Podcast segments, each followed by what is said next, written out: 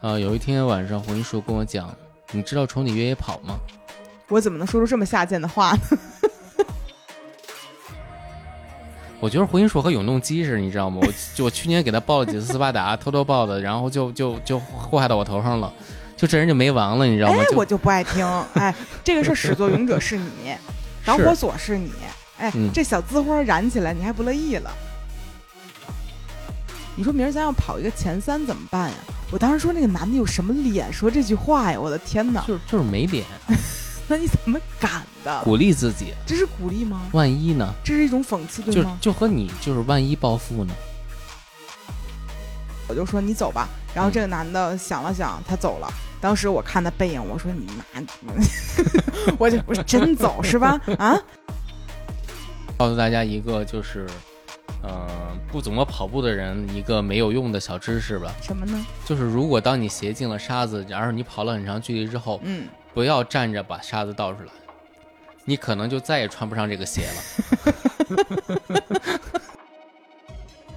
我觉得咱们两个其实，在这种类型的比赛赛事上面，更多的就是一个打卡心态。嗯，我可能来这个地儿走过一圈了，我觉得风景我看到了，我没有说想要拿到自己人生中 BP 最好成绩这种。嗯，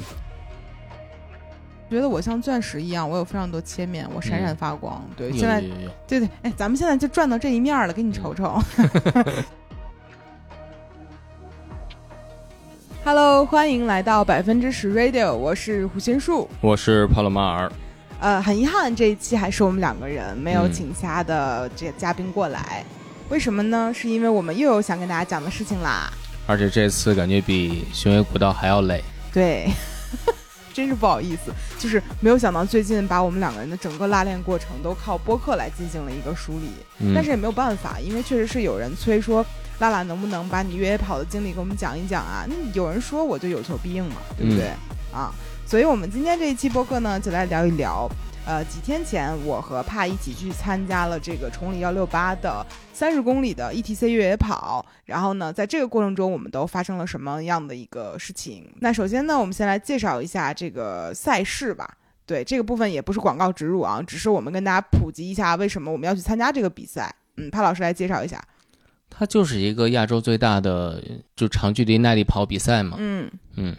然后我们跑的其实是一个相对比较低级的组 别，是三十公里。嗯，呃，其实这个事儿如果放到一年前的我，听到三十公里这个事儿，我觉得会大崩溃。 对，但是，呃，在整个它的这个赛事里面，尤其是我们先去了雄野古道，一天走了二十公里，嗯、之后就发现可能三十公里也不是一个多么难的事情吧。是的，对而所且以因为不用背那么多东西嘛，，对，就不用嗯负重嘛，所以其实我们就还挺有信心的。但是我现在想不起来，我们是先定的去悬崖古道，还是先报的名啊？我记不清了。这两个嗯事儿都是你提的，你看看自己给我聊天记录吧。不可能，我没有付过钱，是你报的名，那是有人指使我报名的，谁指使的你？ 我我们来回先，首先啊，我们先来回溯一下当时我们为什么要做这样的一个事情嗯，啊？为什么呢？啊，有一天晚上胡一叔跟我讲，你知道崇礼越野跑吗？我怎么能说出这么下贱的话呢？ 就是我有个朋友推荐我去跑这个，哦，我想起来了，哦，是这样的，就是本来我们有一个专门，呃，也不算专门吧， 我朋友圈里有一个朋友，他是很多年就一直在呃做越野跑啊，还有像那个马拉松啊这样的一些，就是很喜欢参加这些赛事。嗯，然后我看他那天跟我说了一个说什么，呃，邀请我要不要来参加越野跑。但是我觉得这个事儿听起来还挺吓人的。然后我那天刷朋友圈说，看见另外的一个朋友，嗯，也是提到了这个事儿。我跟你讲，就一旦这个事儿呢，一个人、两个人、三个人，甚至更多人跟你提的时候，你就会有一种这事儿已经普及到这个份儿上了吗？三人成驴是吗？差不多吧。然后我当时就有一种，就事儿已经架到这儿了，其实根本没有谁人。吓 你了？对，其实根本没有人架我。我是被架的那个。然后我就觉得这个事儿我不参与就就不行了。嗯，就是崇礼当天必须得有我在那儿站着，没有就不行。所以我就是我撺掇的你吗？是，我怎么说的当时？就说要不咱试试。我觉得回音术和永动机似的，你知道吗？我就我去年给他报了几次斯巴达，偷偷报的，然后就就就祸害到我头上了，就这人就没完了，你知道吗哎？，就我就不爱听。哎，这个事儿始作 俑者是你，导火是索是你。哎，嗯这小滋花燃起来，你还不乐意了？不是这燃的太狠了， 反正这个事儿阴差阳错的我们就报了嗯啊，但是我们其实还有一点点确实是，呃，有点儿呃误判的点在于我们忘了它跟巡回古道这个时间离得非常的近，嗯，所以我其实根本就没有缓过来，我膝盖受的伤，嗯我就再一次上阵了，有点可惜吧。是但我们先不从可惜的这个事儿讲起啊，就先从开头讲起，就是嗯，冲幺六八这个赛事呢，确实是挺火的。然后呢，是好多人把我架到这儿了，当然人也没有架，是我自己爬上去的。然后事情到了这一步，我们也都报完名了，就静静的等待这个赛事发生。在比赛之前，帕心里有没有什么就是想法之类的？没想法，我觉得还行。但是我印象中你说了一句话让我印象很深呢，你说，我们在开车去往崇礼的路上，他跟我说说。你说明儿咱要跑一个前三怎么办呀？我当时说那个男的有什么脸说这句话呀？我的天哪！就是就是没脸，那你怎么敢的？鼓励自己，这是鼓励吗？万一呢？这是一种讽刺，对就吗？就和你就是万一暴富呢？我觉得当然是有区别啊！我可以从天上捡一张彩票，一下咱就中了大奖了。但是你是万没有可能超过那些人的，你知道吗？因为你都没有训练啊，你那是努力大于一切的。你除非的运气就是你作弊，从开头坐辆小车直接到终点，那不行，那没有那个芯片。那你就没戏嗯啊！在我都不是打击你，其实我们两个平时，别看我们在播客里啊，在各个地方显得我俩哎精力挺充沛的，然后挺挺能折腾的，但是一旦我们到了现场，就知道人和人之间的区别还真的是非常的大。咱俩也没怎么训练在跑步方面的这些东西，我觉得无论在任何一场赛事当中，我们都比不过任何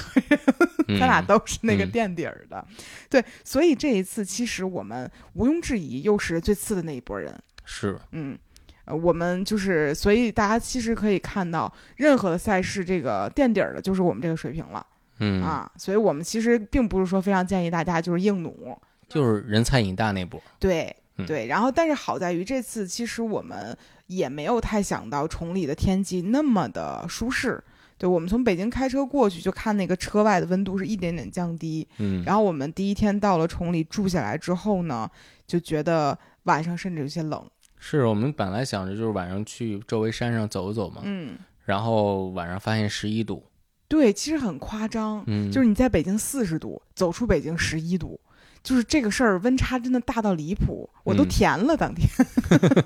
就所以就觉得第二天跑起来应该还可以吧，嗯所以其实还是有一点点心理上的一个呃慰藉。而且我也特地问了那些呃大神们说，比如说我根本跑不动，能不能走？他们说没有问题，因为很多路段你可能确实只能走，因为它是有爬升嘛。嗯所以其实我当时的目标就是我全程只要走完，在关门时间回来就就可以了。嗯，对，所以在在整个比赛之前，我们其实就是这样的一个心理预期。嗯，是的，然后再说一下，其实这次的组别是这样，就是嗯，我们是三十公里的组别嘛，算是呃比较少了。然再往后下成年人只有一个十了嘛，对，我们可以从最长的组别来说起。嗯呃，这一次冲了幺六八最长的赛事的呃这个是哎是两百公里是吧？嗯，两百公里是什么概念呢？就是我们可以开车到天津打一个往返了，嗯，差不是多的吧？嗯，哎，挺吓人的。还是爬山呢，从北京到天津打一个往返。然后还有一百六十八公里，对就是绕六环一圈的爬山，对，下一个档次就是一百六十八了，然后是一百三是吗？一百三，一百三，然后一百一百一，百，嗯然后是七十，然后是五十，然后是三十，然后是十，然后还有三点五和零点五，三点五和零点五都是给小孩子准备的。嗯对，我们俩一直好奇一个问题，就是跑两百的能不能睡觉嘛？七十一百的，就是七十的应该是在十，呃，二十四小时之内应该是可以回来的。嗯对，所以其实像嗯一百公里、两百公里、一百三十公里、一百六十八公里这些，就是超过一百公里以上的，他一定是要在外面就是睡一觉的，嗯，或者说按理来讲是要在外面睡一觉的。对，但我们其实根本不能明白如何在外面睡一觉。其实之前你有想象过是怎么在外面睡吗？那个补给点是有行军床的，哦，嗯所以你之前认为是他们会在就是补给点里睡一觉？就我们朋友是跑者日历的主播嘛，嗯然后他们其实讲了这个事儿，但是我还没听。嗯。嗯，所以你在你最开始印象中觉得是会是啥样的呢？因为我反复问过你这个问题。跑几小时，然后睡上八个小时，哦，是这样比的是吗？我以为就是会，比如睡个两三个小时，我觉得是可以接受的。啊、其实在我之前更浅薄的理解里面，因为我我没有参加过这种中间会有大休息点的比赛，嗯所以我都不知道中间会有那种就是各种设备的休息点，所以我以为他们会睡在外面的草地上。这是我最开始就是浅薄的理解， 您是真狠，因为我不知道。然后后面我又在想说，能睡多久这个事儿，嗯我也没有概念，因为我听说他们，比如说像两百公里吧，两百公里好像是五十八小时关门儿，嗯然后我就在想，如何在两天多的时间里面保证一天八小时睡眠？那他得跑多快呀、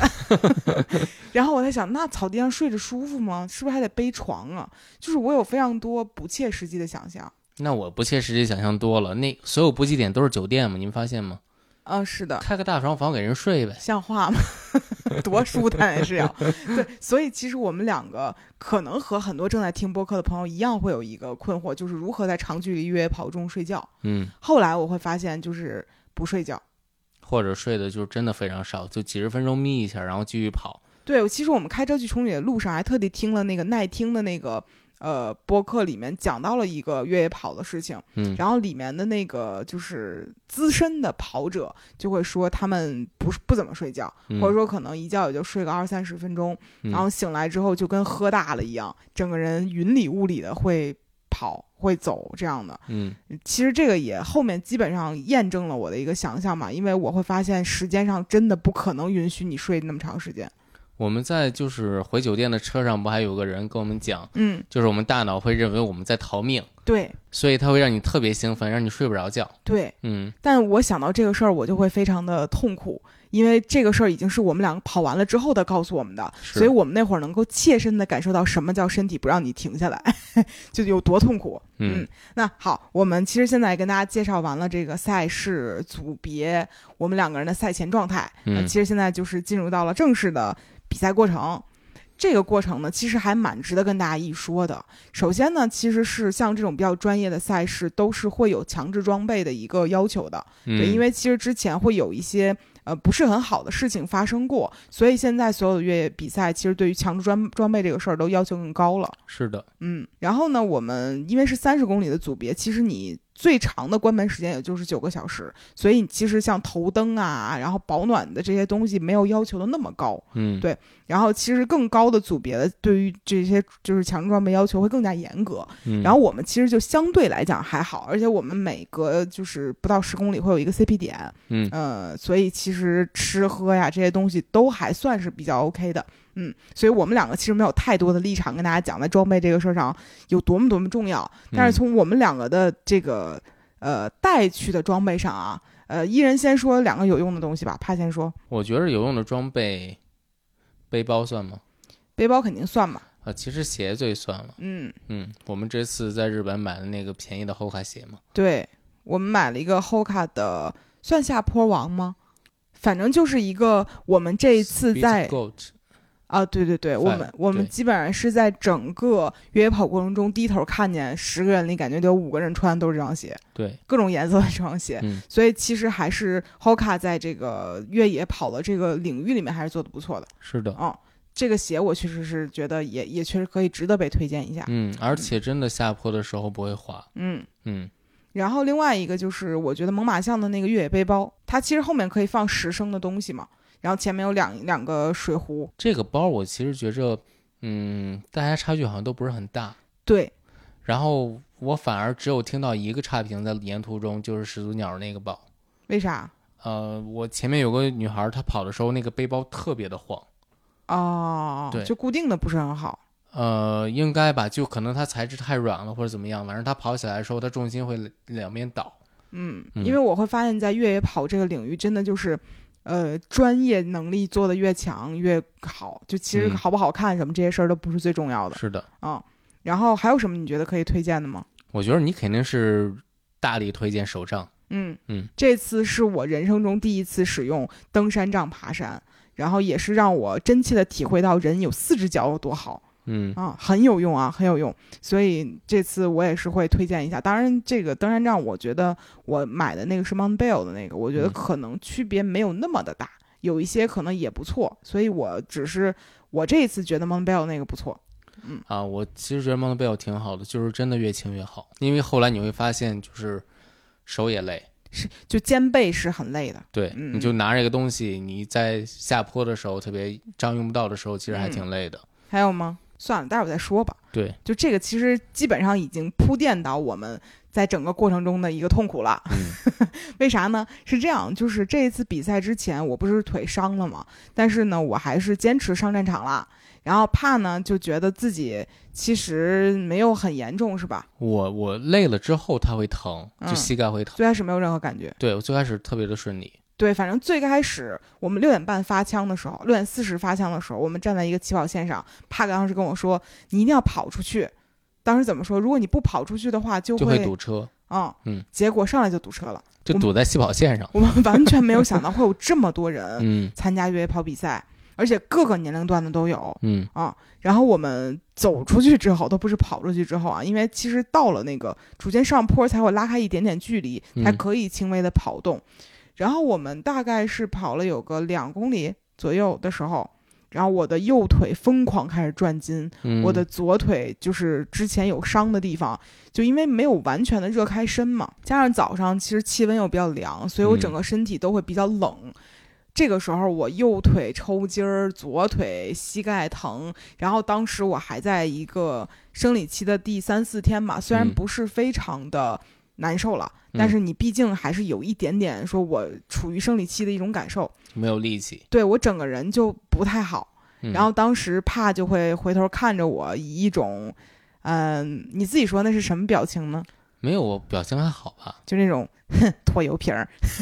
有点那个意思。 对，因为当时帕身体没有任何的不适，是，而且因为因为是这样的，就是我和胡云树参加好几次比赛了，嗯，然后我始终会有种遗憾嘛，就是我其实没有好好比过赛，哦，你瞧瞧，责怪上我了，没有就是这样的。比如说，就斯巴达或者其他嗯时候，我都会一直等你嘛。觉得让着我了，对，然后嗯那个上次强悍泥人，我你不在我跑第一嘛，嗯，所以这个男的一直觉得啊，他拖我后腿了，会有这种我嗯感我觉没有是那种吧？感觉，我只是就是想想想阻碍你进步了，防就止你防得止我拿第三了，对。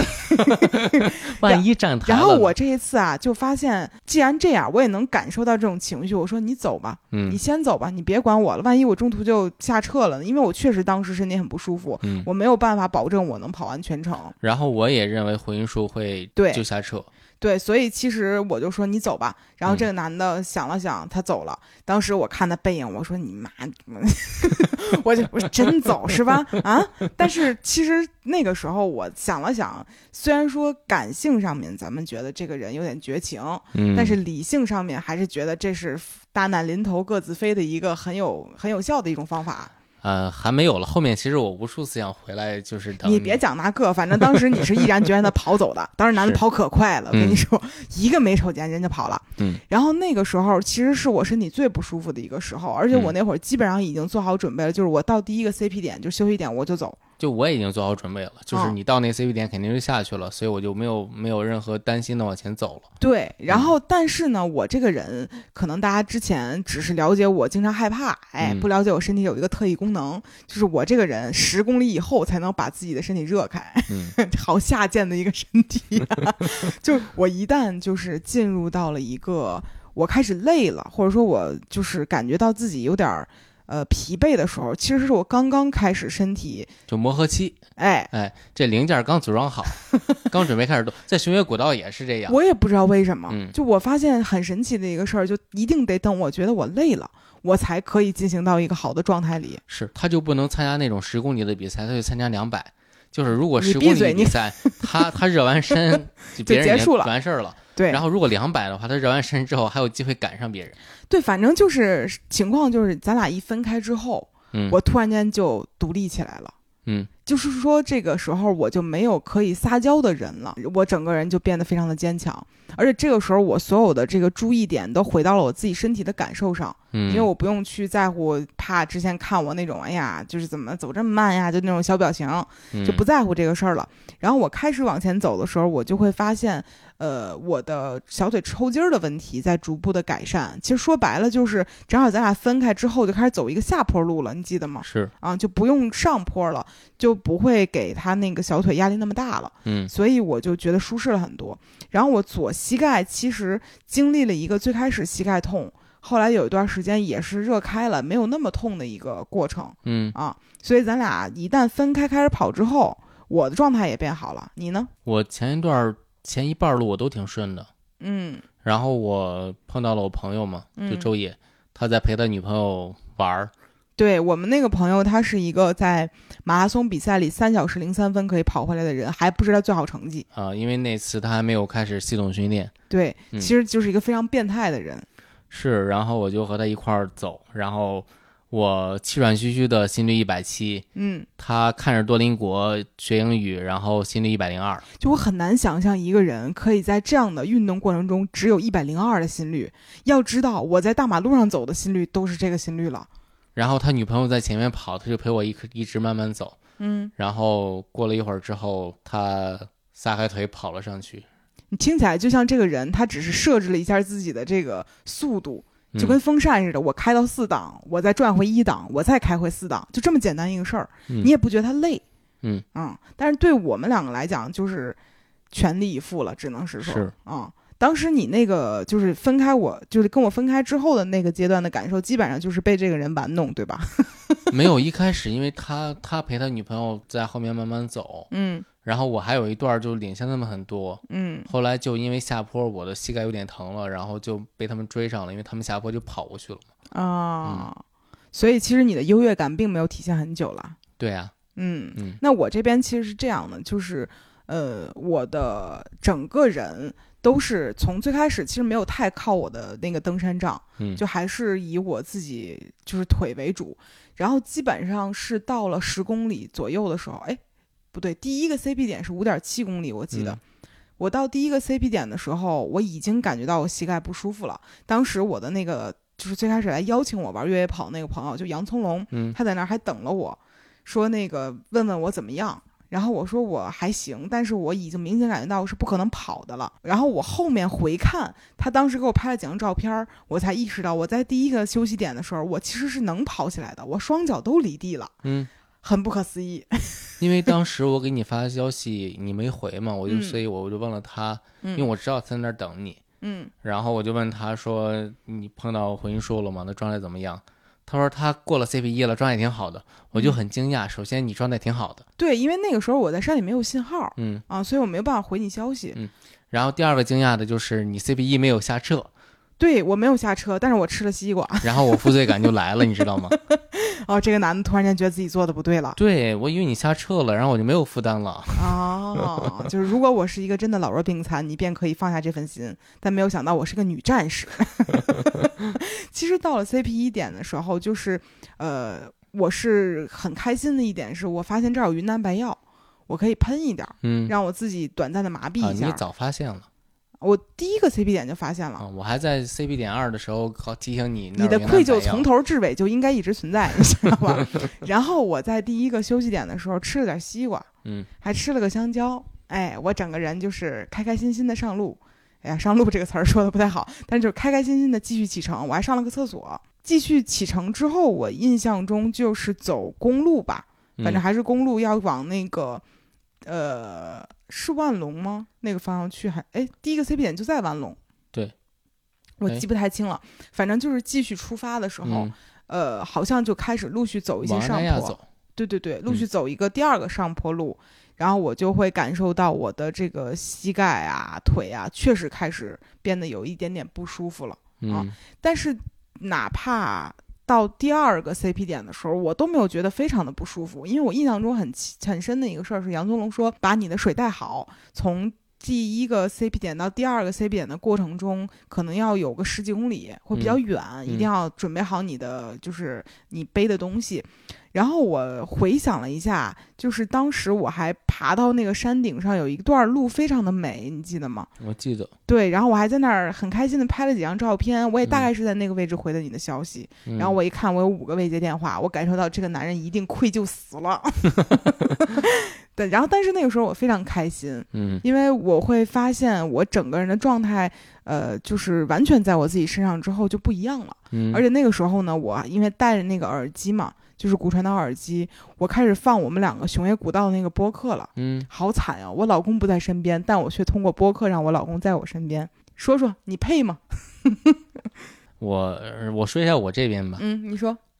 我 CP 一的时候为了赶进度嘛，因为我觉得当时就是有点慢能了，进前三是吧？当时啊对觉对得对，然后我 CP 一压根儿没停啊啊，啊我直接就跑过去了。嗯然后接下来就是一段我记着非常长的上坡，嗯就特别特别长，然后就一路就小跑和周野他们就过去了。嗯到了公路上坡的时候也没有什么问题，但到了最后下坡的时候，感觉到膝盖开始疼，嗯，因为我也有那个问题，就是就这叫什么我也不记得叫卡什么髂肌胫，束，嗯，嗯，然后这个地方就会开始疼，反正说白了就是前面有点太不给自己留余地了，嗯，导致后面就有点招架不住了，是吧？嗯啊、就是抛妻弃子的一个 一个后果。 对，但是你当时没有，就只是注意在比赛输赢上，没有去享受其他的吗？呃，享受了那段，我还是拍了很多照片儿的。嗯但是，比如说再往后，就到了 CP 二往后，我就没有什么时间去享受美景了。 ，CP 二是在哪个地方来着？就是阿那亚啊，那个公路，然后进到进到补给点之后，往前走绕回来，再回来一点，开始上坡。啊，在这里可能听播客的朋友听着会有一些绕了，嗯但简单来讲，就是我也没有想到这个休息点需要绕出去一段儿。就如果你不走这个休息点，好像是可以少走一段儿，是吗？还是不会，那是拦着的，啊？你就一定要进那个休息点。哦，那我误会了，我当时还有点后悔来着。然后我去那儿还换了个卫生棉条儿，我真的那就是在这个休息点，我其实干了最多事儿。嗯我吃了得有呃好几块哈密瓜，然后我吃了哈密瓜、西瓜、香蕉，呃，还吃了个蛋白棒，然后还换了个卫生棉条儿。嗯在这儿基本上我就属于午休了。 就就是我发现我和你最大的一个区别在于，我百分百确定自己是没有好成绩的，所以我的目标就是合理分配我的时间和身体的体力。我是在前半部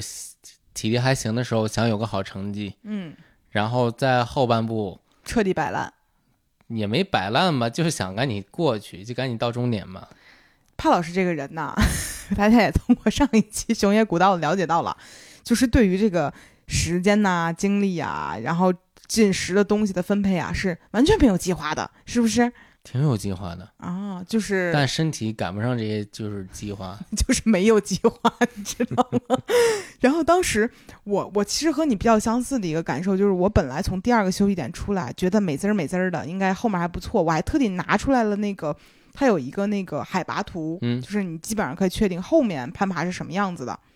然后呢，我打开那个图，感觉其实爬升还好，那个图感觉爬升给你画的特别小，它爬升看起没来错，只有五百，没错，但它的问题在于，它是在几公里之内爬升的五百，对它是在非常短的距离里爬升了五百，也就是嗯说它的坡非常的陡。嗯，所以我们两个出了那个休息的点，再往上走的时候，哇，哦完全就被吓到。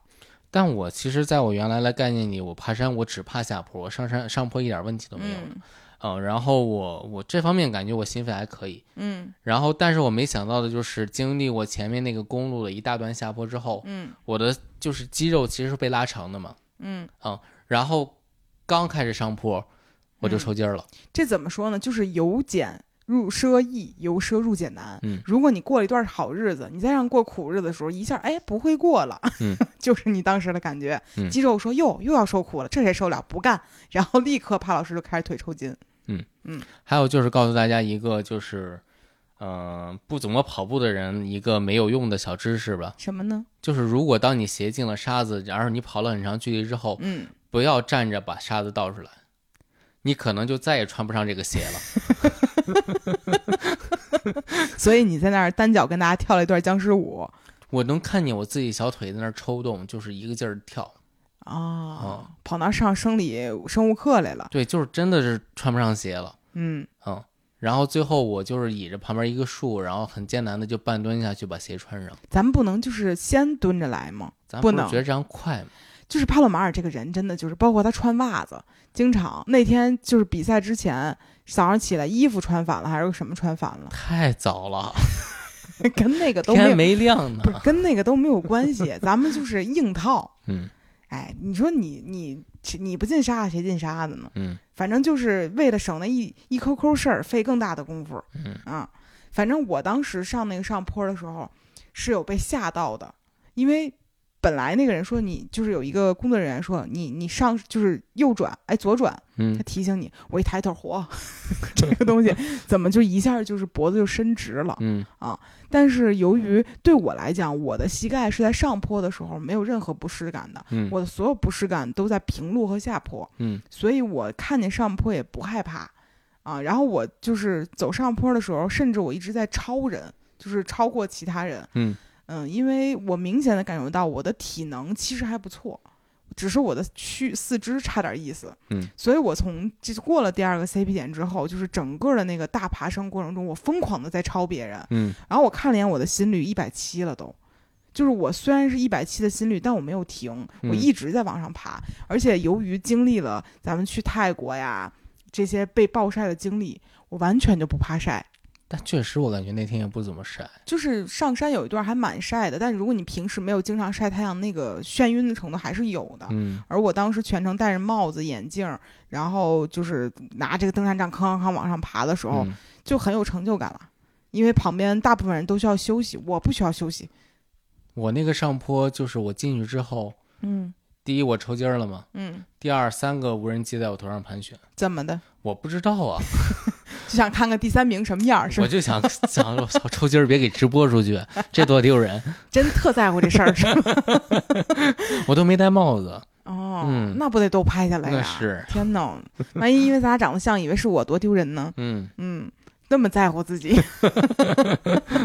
我当时就是完全没有这方面的考量，嗯然后也当时给了我一种自信，就是说，如果我的腿没坏，我一定是能够拿到比这好得多的成绩的。前三嘛，前三咱拿不了啊，嗯我可不像某些人似的。嗯但是我当时就会觉得，就是确实是我还不错。然后当时我记得好像是过了一个上坡之后，你给我发了一个消息说下面有一个非常长的下坡，是吗？是啊，反正你提醒了我一下。然后那个时候我真的就是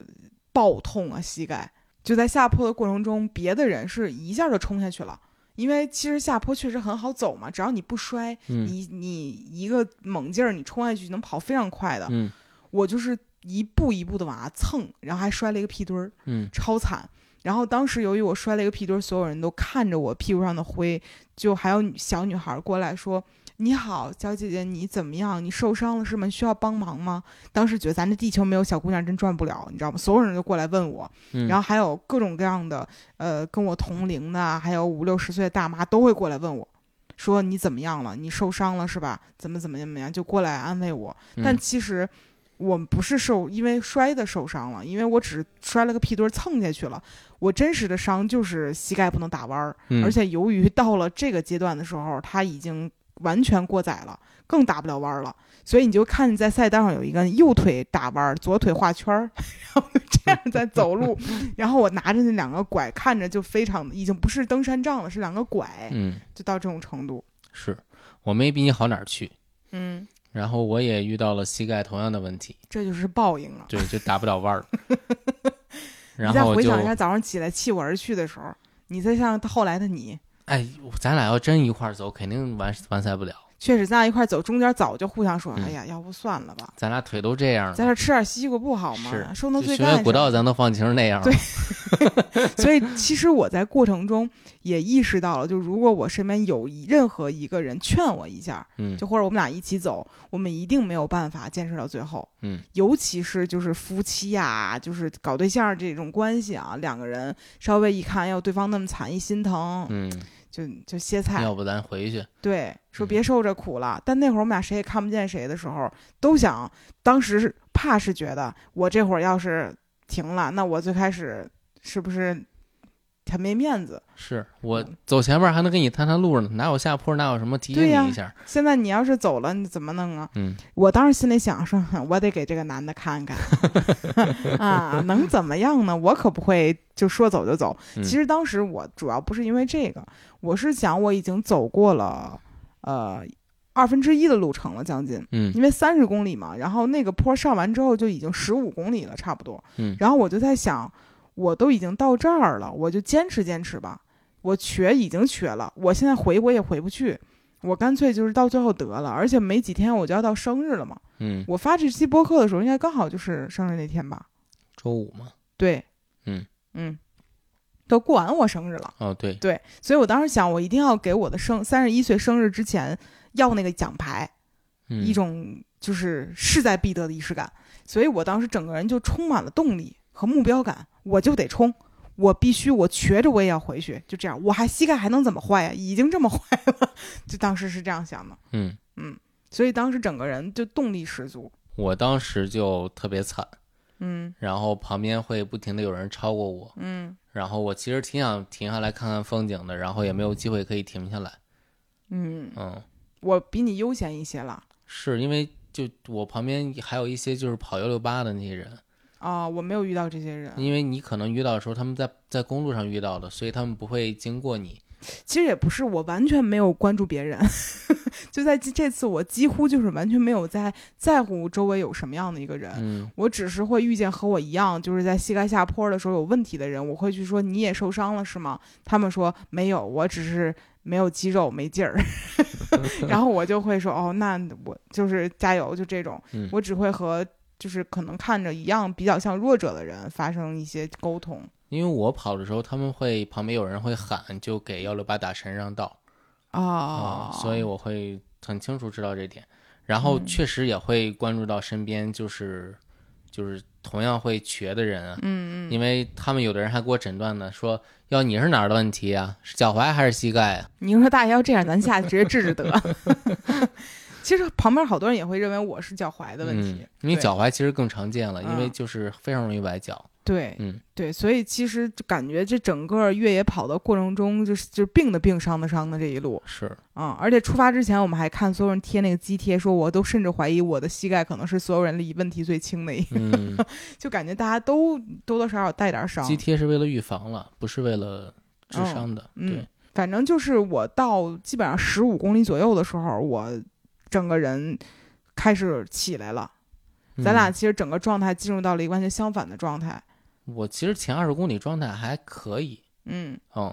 而且我觉得整个赛道的难点也也不在那儿。对，其实三十公里的赛点赛道的难点，其实在后半程。对，我们开始爬山脊的时候，那个时候变得非常的累了。嗯，就是大上坡之后，太阳暴晒，然后一个山头爬一个山头的，嗯，我那个时候就感觉我的天呐，就是你你会站在这个山头，看见远方那个山头上有人一个个过，相当于你知道你接下来一定也要走那儿，是，而且我们可以看到那个第三个补给点嘛，嗯好，然后就会觉得哇太累了，嗯一个山头一个山头没完的爬呀，嗯而且那个时候你就已经开始神，我开始神游了，我就已经不觉得我自己在越野跑了，我感觉我在就是参军，你知道吗？ 就是你需要去到那儿，就是扎营扎寨那种感觉，你嗯，所有人都是你的战友，会有那种感觉了，就不太像一个越野跑了。我也有那个感觉，就是我我在幻想，就比如说我真在一个攻打北京的这样一个队伍里面嘛，什么匈奴是吧？不是，因为你你是如果从比如陕西啊，或者说，从河北渡过这个地方来打嗯北京的话，嗯，你是一定要走这种道的，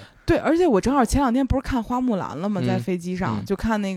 那个、那个、那个谁演的那个刘呃刘亦菲，刘亦菲演的那个花木兰，然后我脑里就代入了，我又替父从军去了，我都。你带入的是花木兰，你呢？ 我带入的是一个伤兵膝盖坏了，然后被人从路上砍了当肉吃了，反正我当时在这儿可可有那个就是就是那种女兵的劲儿了。嗯然后到所有山头都翻完，到第三个休息点的时候，说真的，真的如释重负啊！因为你所有的爬升已经完全爬完了，你从所有的这个图上都表示你接下来只剩下降。但是我非常清楚知道接下来对我才是大挑战，因为下降对我膝盖简直就是一个非常大的刺激。嗯所以我在那个休息点上面就是又一次狂吃西瓜。 就我不得不讲，就是在这个过程中，西瓜是真是一个好东西我。一块儿西瓜没吃上。为啥呀？碰巧到我那波的时候，就只有香蕉，你让他这帮你西切瓜点还儿没运到呢。哦，嗯，那正好就是你那波走了之后运到了我吃呗，对，挺好的。挺好的，而就且是报应。对，而且而且我就是本来那我上厕所之前那西瓜切的块儿还比较小呢，我嗯上厕所回来给我切好了，都是那种大块儿西瓜，吃着省劲儿。然后那也是在第三个休息点上，我遇到了一个医生，觉得我这个走路姿势太次了。就肯定是受大伤了，他就给我就是很均匀的喷了一遍云南白药，嗯然后我导致我不要导致了，致使我下坡的时候的疼痛感大大减弱。嗯，哦，但我是基本上倒着走下来的。我是侧着加倒着走下来，嗯，我也是。然后我身边已经组成了一个小集体了，叫啥呀？就伤病组合吧。 别人都很快嘛，然后膝盖这些有伤的会慢慢聚到一起，因为他们有的倒着下，有的侧着下，其实嗯速度都、都差不多。嗯然后慢慢堆在这儿，大家就打招呼，哎，你这儿怎么了？你这儿怎么了？然后就慢慢的一块儿倒着下，侧着下，然后相互鼓励，相互扶持。，对，我就很难想象我们两个连着录两期都是这，就是 都是那种你累我累，你扶嗯持我，我扶持你，都是这种东西。但是确实这是我们最近经历的比较多的情况了是。啊。然后我也遇到一个医生嘛，嗯然后这医生给我也是说，哦，你这儿副韧带出问题了，嗯然后给我好好喷了喷之后，说前面儿快结束了啊，下这一坡就没事儿了。嗯，然后拎着两大袋垃圾，冲下去！飞快的跑下去了。就我感觉所有在越野跑的这些里面，给我们拍照的，然后所有的志愿者、医生这那的，都不嗯是闲人呢，是，挺吓人的都。哎，你有没有碰到一个大叔说，我今天要拍一万张，我今天上午要拍完一万张？没有我还差几百张。好，那可能到你的时候已经拍完这个任务了。哦。就是他给自己定了一个任务，说今天上午一定要拍完一万张。这些这些越野跑的相关的人也太有目标感了。是，我在想，我当时在想，一张十八，一万张多少 钱？也不是都会买了。然后我在想，我那个长焦哎呀哎呀， 好，这段我们就 pass 过去了啊。嗯反正就是我们后面就是终于完赛了，然后呃，在下午三点多的时候我完赛的，啊我比你早个大概二20十多分钟。对。对，然后我们，我其实最后总共用了八个小时二十八分钟，嗯八个半小时了。他九九个小时关门嘛，所以嗯其实我的时间比较的尴尬，就算是也不能算完全卡门了，但是差不多了。但是我确实是由于全程没有办法跑步，嗯，然后很多地方，尤其是别人下的越快地儿，我越痛苦，嗯所以导致我这个时间就还挺一般的。嗯是，但是我后来回头对比了一下，我跟帕的这个每一个休息点至每个休息点之间的时间对照啊，后面两个休息点呃之间的时间，我可是反超你的，比你的时间还短。嗯，其实后来我想了一下，是这样的，就是你在瘸腿下坡这事儿已经非常熟练了， 你好意思？ 就是你在熊野古道还有在这大家儿，大家听听 啊，这个男的说的这他妈是人话吗？哎，这非非常熟你是练不了是非常熟练了？我确实很熟练，但是熟练就是疼痛带给我的。对，但是我也疼痛，但我不熟练呀。你该呀，你给谁让你前头跑呢？是不是？但确实后面几个我已经完全热开身了，我知道怎嗯么样才能以不疼的方式快走过去了。就别人看起来我特惨，那其实我已经没有那么疼了。但其实后来那个下坡，我是已经找不到什么方法能不疼了。就是忍着呀，嗯， 我们女人就是很会忍， 哎我们男的就是很脆弱。确实是、嗯 又脆弱还又爱装呢，还是，嗯，反正最后我一看这成绩，哟，我还领先了某些人一些呢，我就很对有我成，就我感觉我在山上前前半段的时候，有时候就是，呃，七八分钟就能一公里，嗯然后到了最后下山的时候，我大概二十多分钟才一公里。嗯嗯嗯，确实，其实你相当于受伤受的晚嘛。你嗯不像我们瘸的早、瘸的滑、瘸的顺滑嘛，对吧？啊嗯，反正我们后面全部结束了之后，帕老师八个小时零几分零，三，零三分，嗯我是八小时二十八分钟。然后回来之后，我们再看其他人的成绩，因为其实姜思达那天也跑了嘛，嗯他还是六点钟的组别吧，嗯还是几点我我忘了，反正比我们早半个小时出发嘛。他是四个多小时跑回来的，嗯我的一半儿的时间，然后嗯一直给我们就是在这赛事中给我们 C 定衣服的奥托皮亚的那个负责人，嗯，三个多小时就跑回来了。哎呀，朋友们，就是每当我们两个觉得自己还挺行的时候，就平时跟大家聊了，哟，我们又徒步去了，我们又斯巴达去了，我们又这那的时候，我们就会发现，我们算个屁。 斯巴达其实我们也很少跑，嗯，对，咱俩就是溜达。就我确实是在有氧这个事儿上非常的差，嗯，然后而且每一次现在我发现，但凡我有这个心，总能摊点事儿让我阻碍住。但以前是我的心肺阻碍我，现在我心肺提上来了，其他的事儿也会阻碍我嗯，啊，还挺可惜的。我都不知道自己现在真实实力是什么样儿，想想都是害怕。你说帕老师这还是吧？咱们都不知道能反超你多少。 反正就整个这次比赛到最后结束的时候啊，因为会来拿奖牌嘛，然后嗯我就会发现，我拿到奖牌之后，我瞬间就没劲儿一了步。一步都走不了了。嗯我们记忆印象很深，我们两个拿完奖牌之后，去到后面的那个休息区，其实有一个算算一个咖啡厅，还有只怎么样一个露营椅。嗯，我坐在那儿之后，我就真的站不起来了，你记得吧？记然后得当时有一个就是洋葱龙的，他们会拍一个什么东西过来，就是跑者日历他们拍对的对一个视对，频然后他们过来的时候，帕老师想给他们腾个地儿，嗯差点没摔在那儿，自 己就没办法站起来，嗯站起来又又很累。而采访我们的人刚跑完三十，另外一个就是拍摄的人前一天刚跑完七十，就我觉得嗯他们已经完全适应了这样的一个身体的感受，我们两个就作为第一次完全还不行，嗯，嗯。就你这次整个下来，你的感受是什么样的呢？就各个层面上来讲，呃，家庭比事业什么都 重要。不，其实我觉得你应该会发现，就算放开了让你跑，你也跑不了多快。嗯，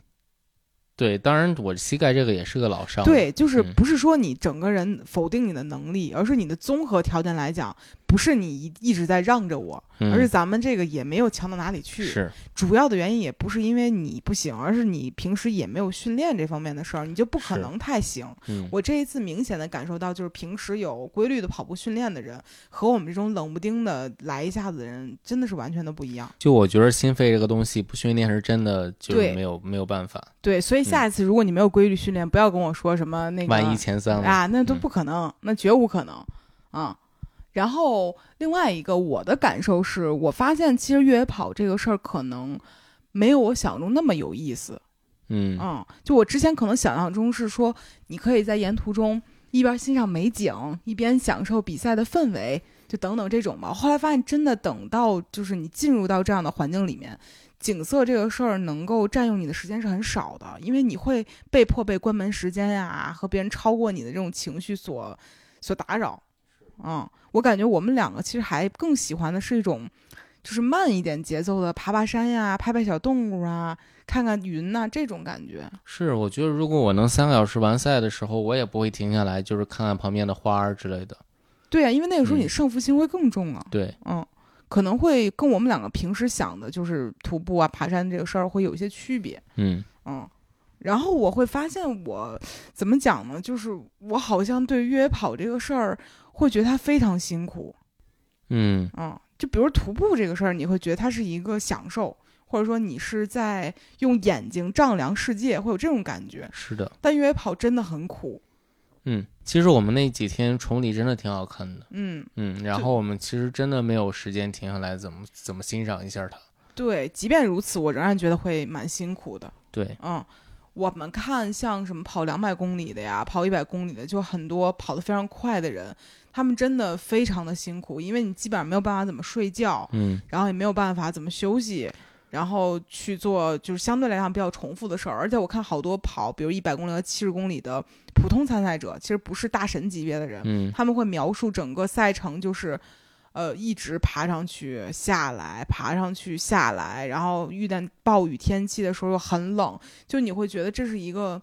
苦行似苦行的事情。是，而且因为我们比如说，因为膝盖伤这事儿其实挺常见的嘛。嗯对我们是可能伤了，忍忍也就下来了。他们膝盖伤了，可能后面还有几十公里，对这这在我看来，压根儿不敢想象是多痛苦的一件事。，对，所以我就会感觉，我可能最初想象的越野跑是一个还挺挺轻松、挺美好的事儿，但真嗯实去做了之后，我会发现它没有想象中的那么，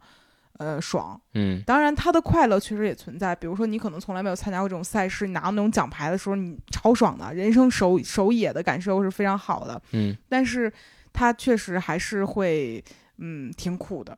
是，嗯。所以其实有人还问我说推不推荐就是跑啊什么之类的，我个人感觉可以从比较短的距离试起。嗯嗯，是第一次没有什么规律训练，一上来就不要跑超过三十公里的了，我觉得会太太残忍了。 或者大家一定要就是训练准备充足一些，嗯比如说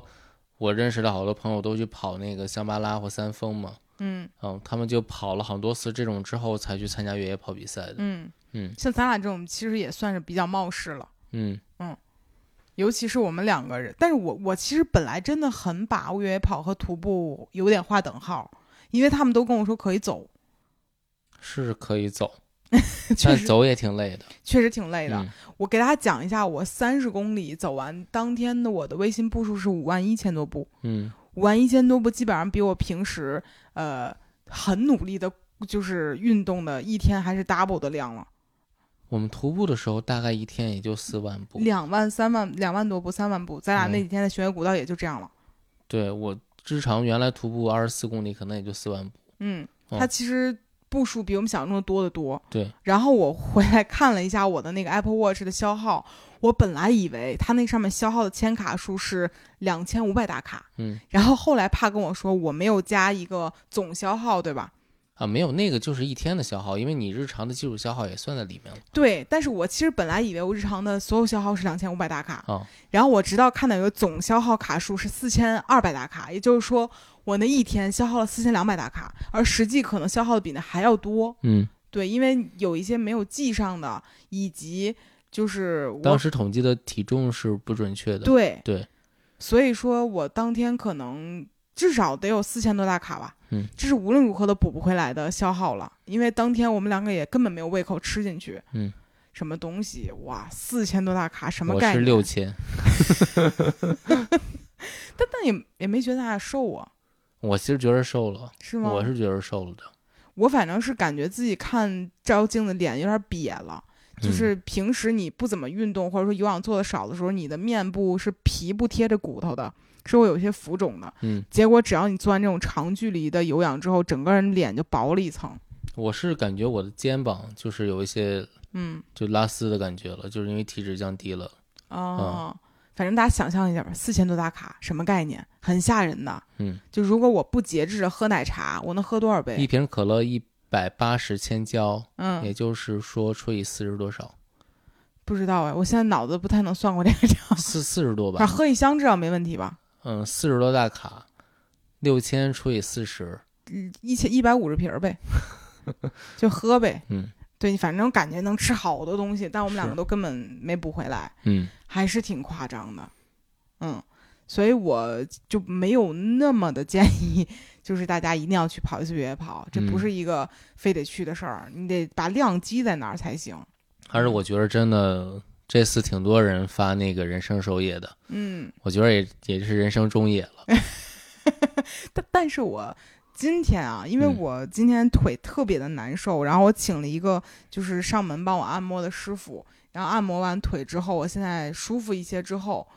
我这个心呐、又开始就是说。有一点点觉得也不是不能有下一次， 就就感觉可以下一次，比如说没有三十公里，二十五公里啊，或者者我觉这得种换一个别的比赛可以再试一次。对，但我觉得咱们两个其实，在这种类型的比赛赛事上面，更多的就是一个打卡心态。嗯我可能来这个地儿走过一圈了，我觉得风景我看到了，我没有说想要拿到自己人生中 BP 最好成绩这种嗯成绩这种，嗯，我好像不太在乎这个事儿是。啊。你下一次如果不幸跑了八个小时零六分钟，你会难过吗？ 下次万一我前三了呢你？仅仅扣题是吧？ 对我我其实没有太在乎这个事情了， 嗯，嗯。但其实有奖金啊。但以我们两个是万不能拿到这个奖金的，嗯你没有目标感，嗯因为我看很多就是呃越野跑跑的比较靠前的人，有一些人可能他的家境不是非常好，还有嗯是通过参加比赛给自己孩子挣学费的，嗯就真的是非常的努力，而且他们确实身体的训练也到达了那个那个身体素质对，啊，所以我你是完绝对不可能和他们进行一些比拼的，嗯嗯，超过自己就好了，或者让自己开心就好了。嗯，然后我其实这两天正好能够看到我之前发的一些，就往年今日叫什么来着？就是往年今日，哦，对，就叫这个行，就是微博上我们会提示你之前发过什么微博这种。嗯我回看那些东西，我觉得哇，好陌生，这些东西都是什么东西？ 对，包括我们就共同的朋友梅勒斯也说，他身边损失了两位白幼瘦大将的朋友，嗯，我就会感觉咱们两个可能之前和现在的变化非常大。我就是，尤其这几天吧，感觉很强烈的，就是我好像跟重启了自己人生一遍，已经活到第二轮了。特别是你要到一个生日这样的节点，你就很容易回顾这些东西。对，嗯因为我会感觉我现在在乎的事儿，我过去完全不在乎。我过去在乎的事儿，就是现在在乎的事儿，过去就反正完全都是一个互相不相关的一个状态嗯啊。你说，你告诉几年前咱俩刚搞对象的时候说，过段时间咱俩跑三十公里越野跑去，你觉得 这事儿现实吗？其实有可能，为啥呀？因为我小时候挺爱爬山的。嗯，因为我小时候挺爱爬山的。但那是你小时候啊，那我就小时候就还练包括孙悟空大的学棍儿时呢。都都挺爱做这些事情的。那你后面为什么不做呢？呃，因为工作吧，会因为别的事情。嗯，但我们两个在一起之后，确实激发了对方身上的这个东西，驴是性， 就是让对方变成一个嗯不知疲倦的人。嗯，但是这个事儿到底是彼此带给对方的，还是身体里本来就有这个东西被对方点醒了呢？你觉得我是什么样的？ 就带点啥吧，什么叫就带基因里带点啥，或者你你小时候也也好点什么东西。 怎么这样讲呢？我发那个微博了呀。嗯，就谁知道胡云树？我我最近在剪那个《熊野古道》视频嘛，胡云树拿着棍儿在那儿就转来转去，说这是他童子功，不是，你用“转来转去”这个词儿，就非常的污蔑我的努力。就少林棍法。就我觉得更偏孙悟空的棍法，就是孙悟空会在那个打妖怪之前先来那么几下的那种耍棍儿。嗯，我这个事儿从小就练呀、从小就练，练得非常的非常的熟熟练，很流畅整个过程。我记得当时我来那么两下，怕老师都惊了，是不是？就你你你原来跟我说你小时候都不下楼，嗯，那我在家里练，你家也没到那地儿啊？就有多大地儿就能练多大地儿嘛，都可以。有多大地儿用多长棍儿是吗？对呀、就是我小的时候真的有一个棍儿，大概就是个一米多。对于一个十岁左右的孩子来讲，就是很趁手的一个兵器， 然后你拿着它中间儿就可以哎这样练习。然后还小时候在庙会上买过一把剑，那个嗯剑是红色的，其实是塑料剑，嗯，所以就很方便我跟着这个电视剧里面什么少年张三丰啊这些人练习剑法啊怎么刺。然后那个时候呢， 还有什么那种就是练就红缨，就是那种枪，就是红孩儿用的那个东西。嗯，哎，咱们小时候就拿那个棍儿也跟着练，但是它没有弹性，所以就这方面的咱们练的就不好。就是别人小时候是不是也这样度过的呢？我都不是这样。不这样啊？嗯，那你练什么呢？当时当时有个什么光芒神剑还是什么，你看你那那练的，那就喊一嗓子劈一下就完事儿了。你这都你这就是不不符合我们武林的基础，你知道吧？嗯我小的时候拿水盆练那个叶问推水的那个杠，就那叫什么？就是太极以柔克刚，就得拿水推水，你记得吗？你这属于就是就古典武术派的，我那我那是二次元的，你知道吗？我小的时候刀枪棍棒这些法我自己就跟家练呀。嗯。然后我现在回想，为什么我们家里人没有人制止我呢？你妈就那脾气嘛，就你开心就好。确实，我嗯小时候跟家里练倒立、练刀枪棍棒法，然后练 拿水盆练推水。你嗯说这个有一个事儿，它符合是说就是什么呢？然后跟大家说，我小时候不爱出门，我 确那你实是没闭关修炼 的。我不瞒你讲，小的时候我看那个小龙女能够在一个钢丝儿上躺着，嗯，我是真好奇呀、可是我们家没有大树，我不能把 把绳儿吊在两个树中间儿， 嗯所以没法练这晾个。衣服那绳呢？没有这地儿啊，家里咱没那条件。行，咱也没那么大地儿，所以只能练一些基础的、古典的这些 东西。 但我真的没想到长大之后这些东西能用上啊！嗯， 那也不算用上 吧。但但是我就是最近不是说自己有点感觉自己活到第二轮了吗？嗯，但感觉像把第零轮的东西捡起来了，嗯就把那个 pre 轮儿给使上了。是，嗯，我感觉好像中间，嗯，二十岁到三十岁，的确像他们说，就是人生中最不高兴那十年。嗯，嗯，你有这感觉吗？有吧？嗯，就你考虑的其实更多的是如何生活下去吗？嗯，现在其实也在考虑，但是我是觉得我二十到三十岁以取悦他人做的努力是最多的。嗯嗯，我你想我十岁左右的时候，咱们这刀枪棍棒法，那肯定是取悦自己啊，对吧？也没有人需要我用这个东西来取悦。但是二十到三十岁，咱们研究的就是什么化妆品啊，男人喜欢什么呀，男人爱听什么呀，就为了搞对象啊和这种就是变好看啊这些事儿，付出了非常多的努力。当然，嗯事实结果我也做的不好。嗯我就适合去深山里面练一些武术 什么的这种。你的二十到三十岁研究什么呢？那多了去了。搞对象，搞对象是其中一部分吧，或者说真的是在研究怎么活下去嘛。嗯，嗯所以其实我们两个人在一起之后，对于对方最困惑的部分都得到了一些，嗯，排解吧，算是，嗯嗯，所以我现在感觉说活算是活到第二轮的感觉，就是真活成我可以去想那么干的一个状态里面了。嗯嗯，可能有些人，我我其实现在不太喜欢听别人讲说什么，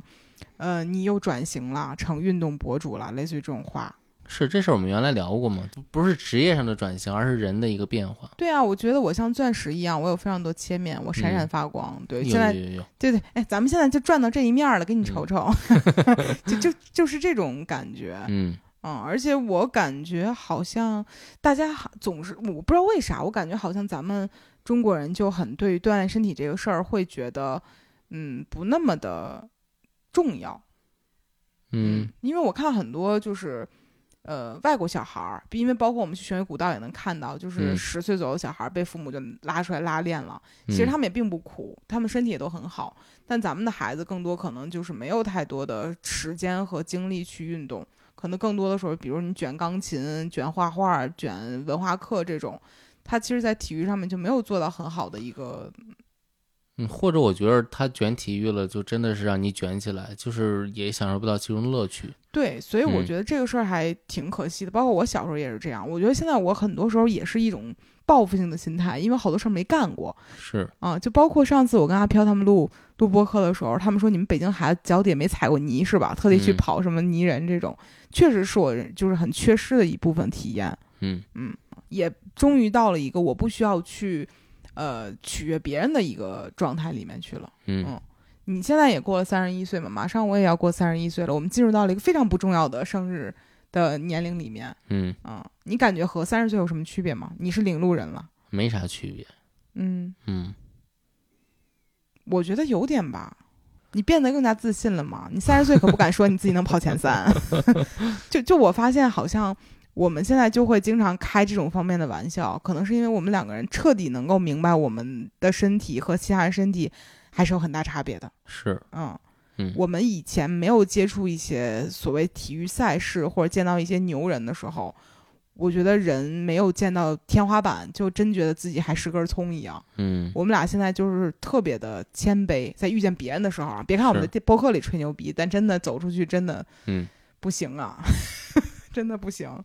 人家那天我看那个两百公里那个冠军，嗯就是冲四十的那个速度，嗯对。然后当时我我冲我到最后结束那几十米的时候，我也想跑跑，嗯，然后跑了一下腿又抽筋儿了，我就抽着筋儿过了终点。对，其实你会发现，我们和真正牛逼的人之间距离真的天壤之别，是的，没法比。嗯而人家付出的努力，咋和咱们干那点儿破事儿也没法比嗯啊。所以现在就我特别的佩服，在任何一个领域上面能做的很牛逼的人。是的，我们其实现在已经深知自己不牛逼了，所以我们只能把广度抻长，没办法把深度挖下去。嗯嗯，而且我我其实到现在为止，我好像没有找到我身体一个非常牛逼的技能点。